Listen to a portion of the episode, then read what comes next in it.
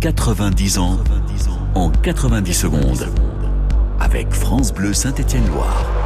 13e en 2002, puis 9e en 2003, l'AS Saint-Etienne commence mal son exercice 2003-2004 en Ligue 2. Mais Julien Sablé et ses coéquipiers redressent vite la barre. Quand ils ne sont pas en tête, ils restent dans la course pour l'accession. Après une défaite 2 à 0 à Sedan dans le cadre de la 24e journée, les joueurs de Frédéric Antonetti parviennent à enchaîner une série de 12 matchs sans défaite au soir d'un déplacement à Niort, les Verts savent qu'un succès leur assure la remontée trois journées avant la fin du championnat. Ce 7 mai 2004, Frédéric Mendy inscrit le seul but d'une rencontre jouée devant moins de 10 000 spectateurs au stade René Gaillard. Les Verts vont retrouver la Ligue 1, mais leur entraîneur leur demande un dernier effort. Il faut décrocher le titre de champion. Tenu en échec par Guignon, puis battu au Havre, les Stéphanois doivent battre Châteauroux lors de la 38e et dernière journée pour devancer le stade Malherbe de Caen au classement. Alors qu'ils se dirigent vers un match nul, après avoir ouvert la marque sur un pénalty de Patrice Carteron, les Verts finissent par l'emporter grâce à un incroyable retourné acrobatique de Damien Bridonneau à 5 minutes de la fin. Un geste technique passé à la postérité. Le bonheur est complet pour les quelques 35 000 spectateurs du stade Geoffroy Guichard. En coulisses pourtant, rien ne va plus entre les dirigeants.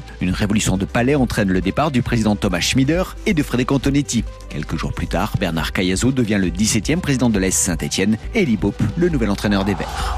90 ans en 90 secondes. À retrouver sur FranceBleu.fr.